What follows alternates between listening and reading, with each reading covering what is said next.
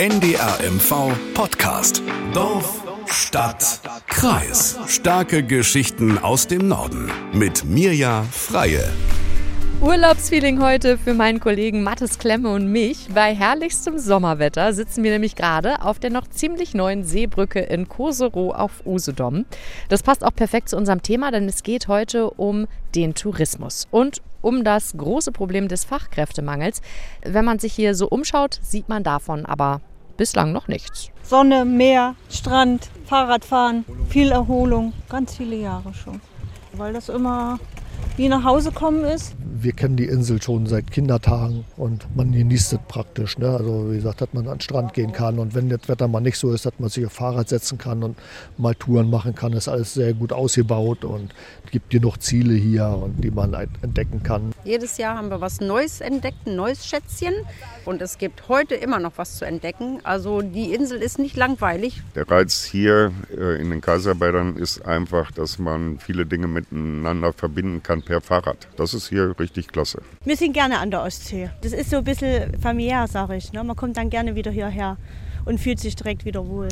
Ja, aber auch wenn die Stimmung so gut ist, es brodelt. In guten Zeiten werden allein hier auf Usedom im Jahr knapp 8 Millionen Übernachtungen registriert. Und diese Gäste, die wollen natürlich bedient werden. Wie schlimm ist es und wie könnten vielleicht Lösungen aussehen? Bei mir ist jetzt Mattes Klemmer aus dem Vorpommernstudio in Greifswald, hoffentlich mit Antworten. Das denke ich doch mal. Hallo. Zwei Jahre Corona liegen jetzt hinter uns, Mathis. Ähm, wie sehr hat das denn an der Tourismusbranche genagt? Also äh, Corona heißt ja, zwei Jahre gab es keine Vor- und Nachsaison. In der Hauptsaison waren Gäste dann zwar willkommen, aber danach und davor, da waren dann Hotels und Ferienunterkünfte wegen der Pandemie dicht. Da durfte kein Urlauber kommen, somit wurden keine Köche, Servicekräfte und äh, kein Reinigungspersonal gebraucht. Die waren dann zu Hause. Viele monatelang, ja sieben Monate am Stück, so über die Zeit gesehen bis zu einem Jahr. Und äh, wenn es für die Kurzarbeit nur 60 oder 67 Prozent gibt, sind das für jeden da massive Einbußen und ein Teil der Branchenmitarbeiter hat dann eben Tschüss gesagt. Ja, die mussten sich ganz wahrscheinlich umorientieren oder was meinst du damit konkret? Naja, viele Menschen haben sich da neue Jobs gesucht, äh, zumeist abseits von Hotellerie und den Gaststätten. Ähm, ja, und deshalb knirscht es jetzt richtig heftig im Gebälk der Branche. Wie viele Menschen sind denn das davon ungefähr betroffen? Also in absoluten Zahlen ist das schwierig zu sagen, aber es gibt Schätzungen der Branche. Auf Usedom sind es demnach so zwischen 25 bis 30 Prozent der Mitarbeitenden, die der Branche da den Rücken gekehrt haben, ähm, ja, die in Bereiche gegangen sind, die nicht pandemieanfällig sind, etwa in den Einzelhandel, ähm, in einen Gartenbaubetrieb oder in den öffentlichen Dienst. Ich habe da mal mit dem DEHOGA-Chef der Insel gesprochen, Christa Hennige, und er sagt, ähm, die Leute fehlen jetzt und das hat enorme Auswirkungen auf den Betrieb. Es ist schon so, dass wir das hinter den Kulissen in der Form zu spüren bekommen, dass uns Köche fehlen, dass uns Mitarbeiter im Housekeeping fehlen, aber auch im Empfang und an der Rezeption, aber auch im Service. Und das ist allein nur jetzt in der Hotellerie oder auch in der Gastronomie so, aber es sind auch andere Bereiche im touristischen Bereich getroffen, äh, ganz viele Erlebnisorte, die einfach Mitarbeiter suchen. Und äh, ja, wie setzt sich das dann um? Natürlich wird es weiterhin Hotels geben, es wird weiterhin Gastronomie geben, aber sie verändern ihre Leistungen und sie verändern ihre Angebote. Und das ist schon für unsere äh, lieben Verwöhnten und äh, von uns selber ja auch geförderten Dienstleistungen und äh, Gäste schon eine Veränderung. Ja, und auf diese Veränderung müssen sich Gäste künftig einstellen und das merken sie bereits jetzt schon. Äh, wie denn konkret oder worauf müssen Gäste denn jetzt theoretisch schon verzichten? Also wenn beispielsweise Köche in den Restaurants fehlen, dann kann ich in der Gastronomie kein Restaurant mehr durchgehend öffnen. Also man findet keine Gaststätte mehr, die von 11.30 Uhr bis 24 Uhr warme Küche anbietet. Da werden sich Urlauber an dem orientieren müssen, was unsere Essgewohnheiten sind. Also Mittagstisch zwischen 11.30 Uhr und 14 Uhr in dem einen Lokal und das andere bietet dann zwischen 15 und 17.30 Uhr Kaffee und Kuchen. Und dann muss man sich wieder was suchen äh, wo man zwischen 17.30 Uhr und 21 Uhr zu Abend essen kann, so Dehoga-Chef Hennige. Früher hatte man vielleicht 20 Gerichte, jetzt reduziert man sich auf 10 Gerichte, die man hat. Äh, also da gibt es ganz verschiedene Möglichkeiten und Konzepte. Die muss aber jeder Gastwirt, jeder Gastronom, jeder Unternehmer für sich und sein Haus selber entscheiden. Aber wir spüren es. Also die Gästeschaft, die Einheimischen, die Einwohner, die spüren es schon, dass es schwieriger wird, auch zu feiern, ob das äh, eine Hochzeitsfeier ist, ob das eine Trauerfeier ist, eine Jugendweihe, eine Konfirmation. Es sind jegliche Art an Feiern. Äh, das wird schwieriger werden, diese durchzuführen und diese, diese einfach wahrzunehmen. Also nicht nur den Urlaubsgast trifft es da, das trifft auch die Einheimischen, aber auch in anderen touristischen Bereichen fehlen da inzwischen Mitarbeiter, wie etwa in den Erlebnis- und Freizeitorten. Darauf muss sich also der Gast einstellen. Konkret, er muss Abstriche machen. Äh, das stimmt. Ich erinnere mich dazu, habe ich zum Beispiel auch gerade einen Beitrag im Nordmagazin gesehen von unserer Kollegin Lena Marie Walter. Der heißt Gastgewerbe setzt auf Zuwanderung. Den können Sie sich natürlich auch nochmal anschauen. Sie finden ihn in der ARD-Mediathek. Jetzt nochmal zurück zu uns, Mathis. Es gibt dann ja auch nicht mehr so die ganz große Auswahl, würde ich vermuten. Nimmt der Gast das denn so hin? Ich sagte ja, der Gast muss Abstriche machen, das Angebot wird weniger werden. Bleiben wir mal beim Essen. Ähm, der Mensch passt sich ja dem an, also äh, zumindest die meisten. Entlang der Küste hier in Koserow beispielsweise, unweit der neuen Seebrücke, da gibt es Imbissstände.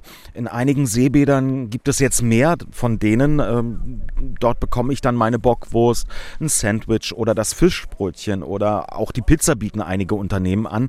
Eben Sachen, für auf die Hand zum Mitnehmen. Darauf stellt sich jetzt der Urlauber ein.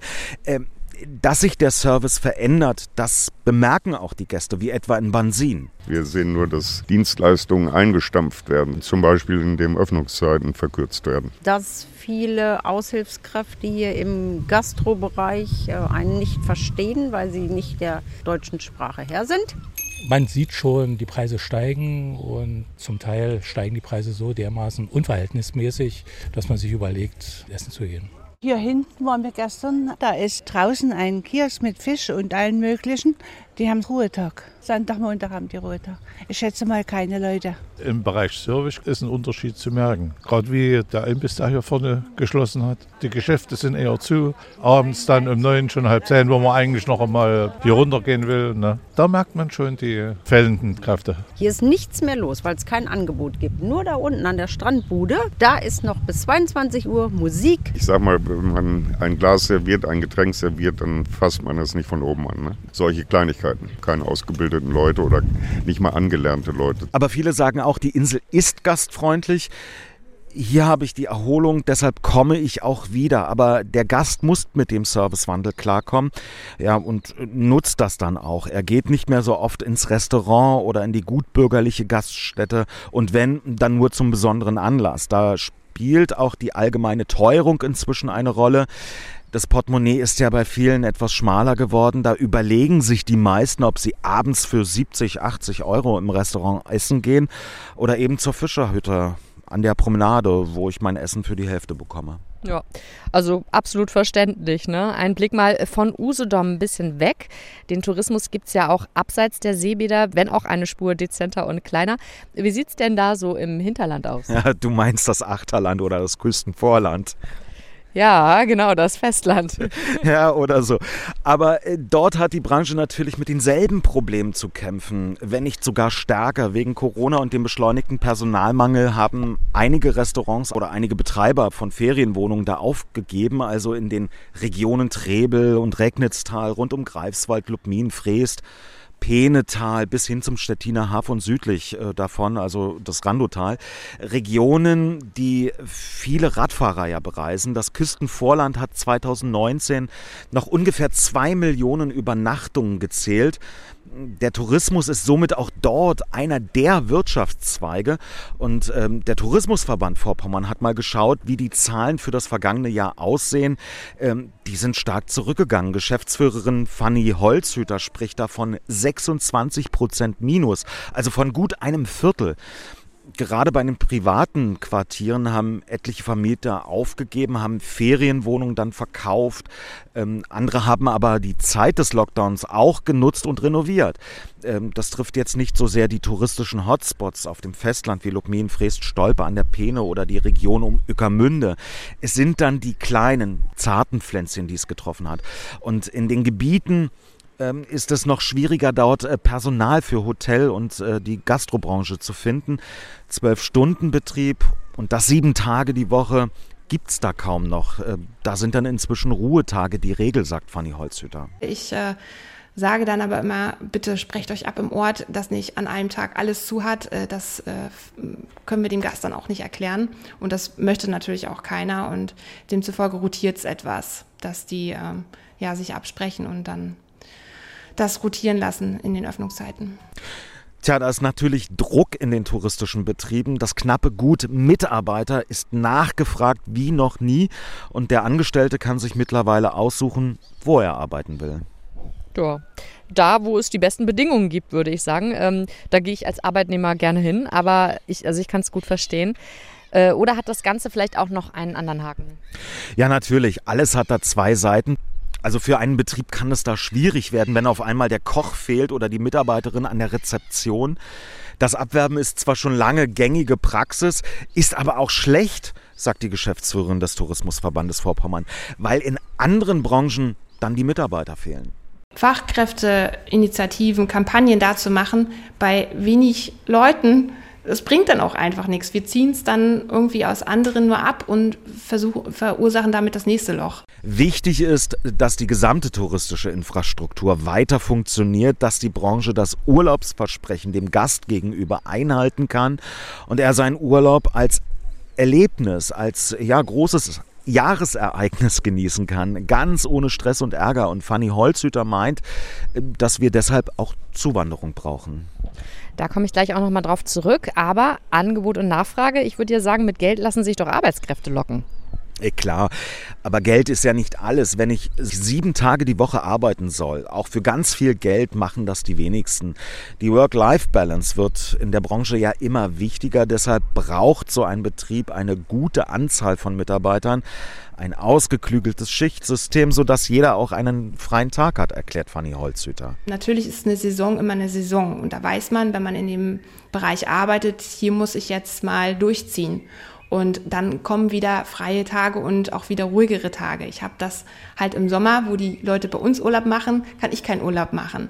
Ähm, das, das muss man aber sich nochmal bewusst machen und das muss man dann mit Anreizsystemen für die andere Zeit, glaube ich, kompensieren und anbieten und den Leuten auch klar machen. Ja, und natürlich spielt Geld in der Branche eine Rolle. Auch die Angestellten wollen sich etwas leisten können, auch mal in den Urlaub fahren. Die meisten Tourismusbetriebe, die im DEHOGA organisiert sind, ähm, ja so mit Tarif gebunden, zahlen inzwischen übertariflich. Da hat sich in den vergangenen Jahren doch sehr viel verändert. Selbst im Niedriglohnsektor werden nicht mehr nur die 12 Euro die Stunde gezahlt, meint Usedoms DEHOGA-Chef Hennige. Auch die würden mehr bekommen. Es spielt auch das Betriebsklima da eine große Rolle bei der Wahl des Arbeitsplatzes. Also äh, wenn ich Teil eines Teams bin und mich auch als Teil dessen begreife, bekommt das der Gast mit, der das gute Klima letztendlich widerspiegelt, sich wohlfühlt und möglicherweise dann wiederkommt. Und äh, da macht es ja dann auch Spaß zu arbeiten. Da macht es ja auch Spaß, dann auch Urlaub zu machen. Ja, und auch natürlich das private Umfeld muss stimmen. Natürlich äh, habe ich einen Kita-Platz, äh, gibt es Ärzte in der Nähe, Einkaufsmöglichkeiten, Kulturleben und vor allem finde ich bezahlbaren Wohnraum. Der muss da sein, um möglicherweise einen neuen Job anzunehmen. Auf Usedom ist das ja schwierig. Der Chef der Setel Hotelgruppe, Rolf Selige Steinhoff, sagt deshalb, dass die Branche für Wohnraum mehr tun muss. Es nützt ja nichts, dass wir Leute akquirieren, aber wir haben beispielsweise in den Kaiserbädern keine Möglichkeit mehr, die Leute unterzubringen. Und wir selber haben schon über 60 Wohnungen. Aber das reicht nicht aus. Wir sind ständig im Gespräch mit der Gemeinde, um hier Abhilfe zu schaffen, um Alternativen zu finden.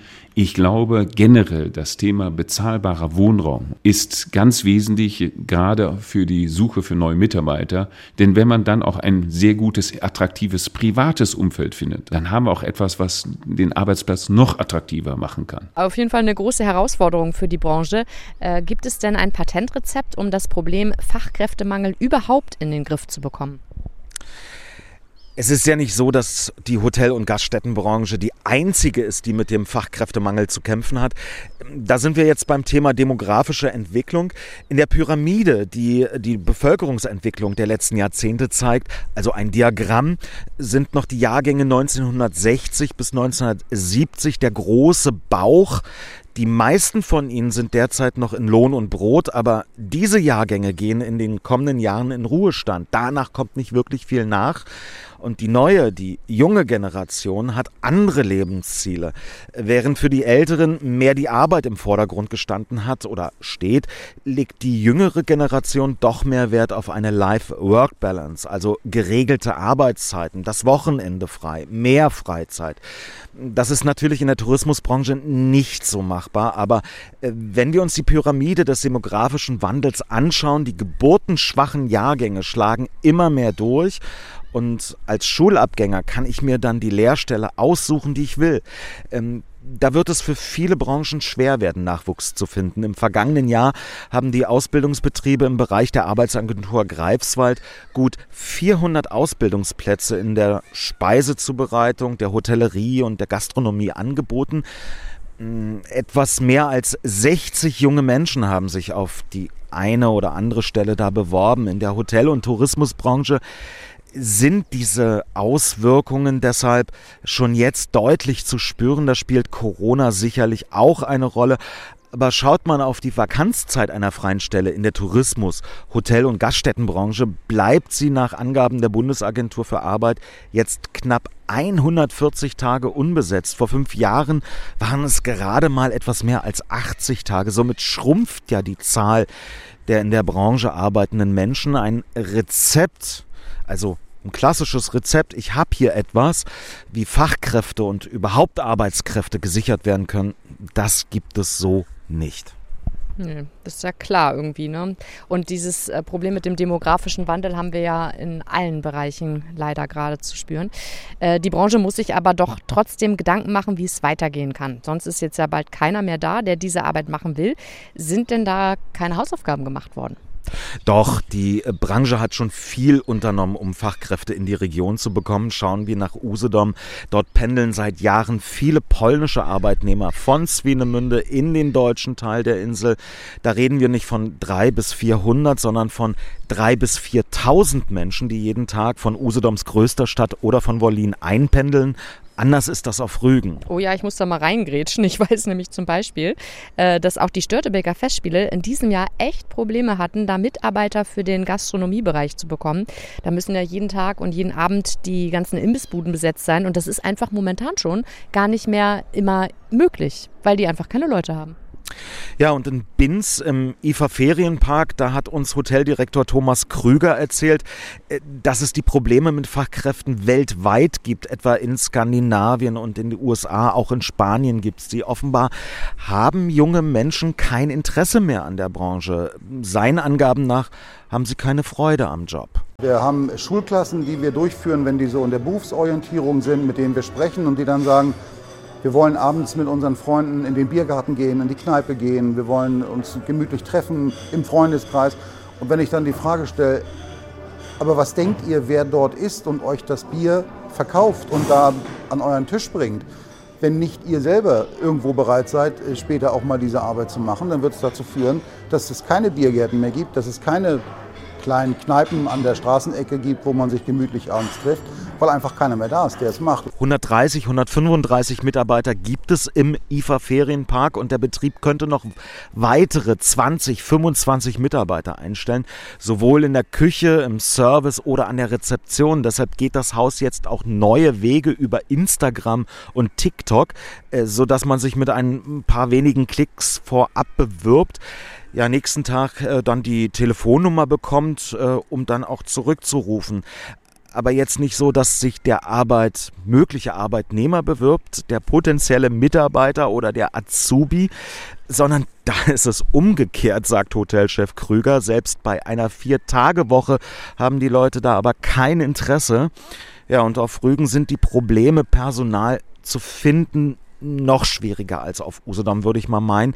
Ähm, das sagt ja auch Christa Hennige von Dehoga auf Usedom. Die Insel profitiert da noch stärker von der Nähe zu Polen. Natürlich müssen wir unsere Arme ausbreiten und auch in andere Regionen hineingehen, nicht nur in die europäischen Regionen, die äh, dem Schengen-Abkommen unterliegen, sondern auch in die anderen Regionen. Und da gibt es viele Angebote von Seiten des Bundes, von der Arbeitsagentur, ob das jetzt äh, Köche aus Brasilien oder Mexiko sind oder ob das äh, Mitarbeiter aus Mazedonien sind oder aus dem asiatischen Bereich.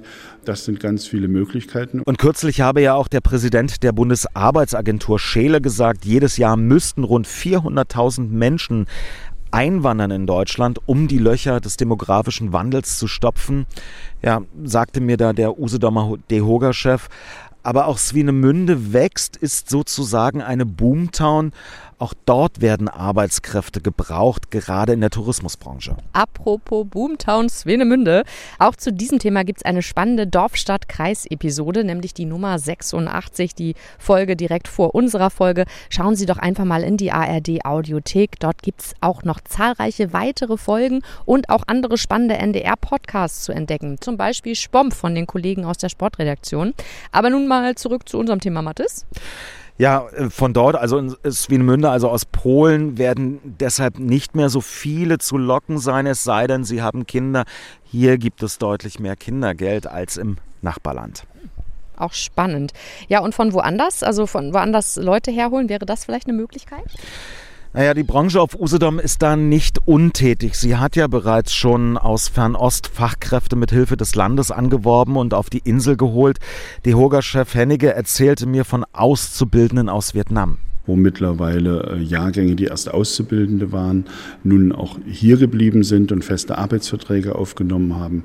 Aber es sind auch ganz viele Aktivitäten von Kollegen und Kolleginnen bekannt, die sich aus anderen Bereichen, ob das Georgien ist, ob das äh, die Ukraine, ob das aus Kasachstan ist äh, oder eben auch aus Lateinamerika oder aus Kuba, Mitarbeiter holen, die dann hier in Deutschland anfangen, einen Aufenthaltstitel bekommen und dann arbeiten gehen. Das sind helfende, fleißige und kluge Köpfe, die bei uns dann unterwegs sind. Wie schafft das denn so ein kleiner Verband wie der DEHOGA auf Usedom, all diese Genehmigungen zu bekommen? Also der Verband arbeitet in dem Bereich ja schon seit Jahren mit einigen Landesministerien zusammen.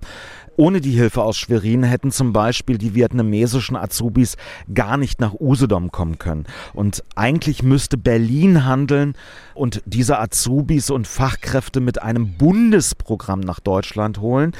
Hotelchef Selige Steinhoff bringt es da auf den Punkt, die Bundesregierung ist dazu nicht in der Lage. Man müsste sowas als großflächiges Programm machen. Und Sie sehen schon, wenn der vietnamesische Botschafter hier auf der Insel war, dann erkennt man, welche Tragweise das auch aus seiner Sicht hat und dass wir dort ein Riesenpotenzial haben. Und dort gilt auch das Gleiche.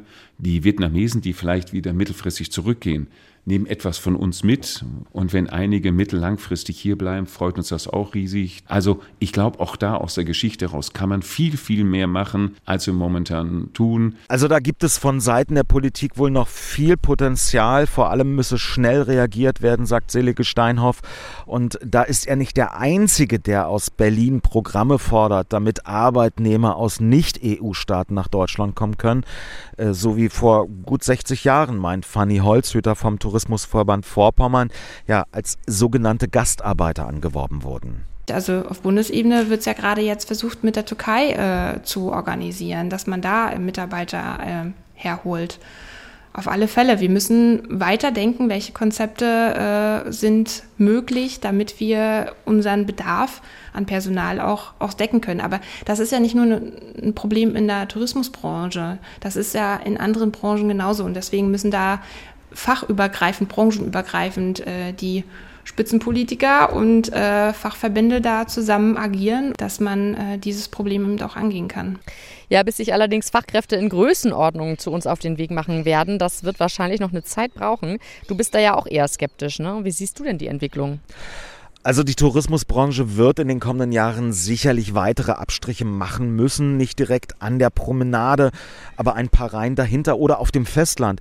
Äh, das werden die Gäste spüren. Es wird nicht mehr selbstverständlich sein, dass ich alle Vorzüge als Urlauber haben werde, die es noch vor zwei oder drei Jahren gab. Der Fachkräftemangel ist aber nur die eine Seite der Medaille. Hinzu kommt mit dem Krieg Russlands in der Ukraine, dass alles teurer wird. Nicht nur das Mittagessen im Restaurant oder an der Pommesbude ist da schon teuer geworden. Auch die Energiekosten klettern weiter nach oben. Klar, dass da ein Hotelier die Preise hochschrauben muss, um die Kosten äh, auszugleichen. Im Sommer wird zwar nicht geheizt, aber warm Wasser wird ja auch gebraucht. Und wenn man bedenkt, die drei Kaiserbäder haben die höchste Dichte an Wellnesshotels, die müssen auch im Sommer viel Warmwasser produzieren. Das geht da richtig ins Geld. Und Schaut man in die Kurverwaltung, die ja viel touristische Infrastruktur vorhalten, wie zum Beispiel Thermen, äh, dann kommen auf die Betriebe ordentliche Zahlungen zu. Der Kurdirektor von Heringsdorf, Thomas Heilmann, sagte mir, dass der Betrieb der Ostseetherme in diesem Jahr etwa 280.000 Euro mehr kosten wird. Auch für die Eisbahn im Winter müsse der Kurbetrieb rund 60.000 Euro mehr bezahlen als in den Jahren zuvor. Letztendlich werden die höheren Kosten auf den Gast umgelegt, also für Urlauber wird alles noch teurer werden. Das macht Sorgen, das muss der Branche Sorgen machen, denn Gäste werden es sich künftig überlegen müssen, ob sie zwei, dreimal im Jahr verreisen oder nur eine Tour unternehmen, einmal so im Jahr. Da könnte die Tourismusregion wirklich Verlierer werden. Ja, und ein subjektiver Eindruck von uns gerade. Wir, als wir auf die Insel gereist sind, es erschien uns ein bisschen leerer zu seinem Anreiseverkehr, als das sonst so der Fall war. Ähm, ja, also das höre ich auch so ein bisschen äh, bei den ja, Touristikern hier auf der Insel, äh, dass es anders ist als in Jahren zuvor. Vergangenes Jahr war die Insel schon voller. Die Urlauber kommen äh, zwar hierher, aber sie buchen nicht langfristig äh, vorab. Sie entscheiden sich kurzfristig, sagen, ach ja, lass uns nach oben fahren äh, an die Küste und buchen dann ganz kurzfristig. Ähm, das ist schon zu spüren dass das Geld da wohl auch nicht mehr bei den Menschen so locker sitzt und äh, dass sie im Voraus buchen, weil man eben nicht weiß, was wird noch kommen.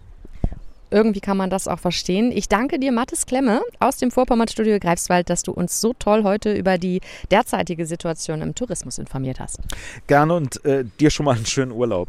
Das ist ganz, ganz lieber. Ich habe lange noch keinen Urlaub. Ja, aber ein besonderes dickes Dankeschön möchten wir auch noch beide loswerden. Das geht nämlich an unseren Techniker Wolfgang Schnee, der uns heute hierher begleitet hat und für den guten Ton gesorgt hat heute. Dankeschön, Wolfgang. Gerne doch, bitteschön. Musste sein. Ja, wir drei, würde ich sagen, suchen uns jetzt eine offene Eisdiele hier in Kosero. Mal sehen, ob wir eine finden, wobei das sah eben ganz gut aus. Allen Zuhörenden eine wunderschöne Sommerzeit und bis ganz bald. NDR MV Podcast. Dorf, Stadt, Kreis. In der kostenlosen NDR MV App und in der ARD Audiothek.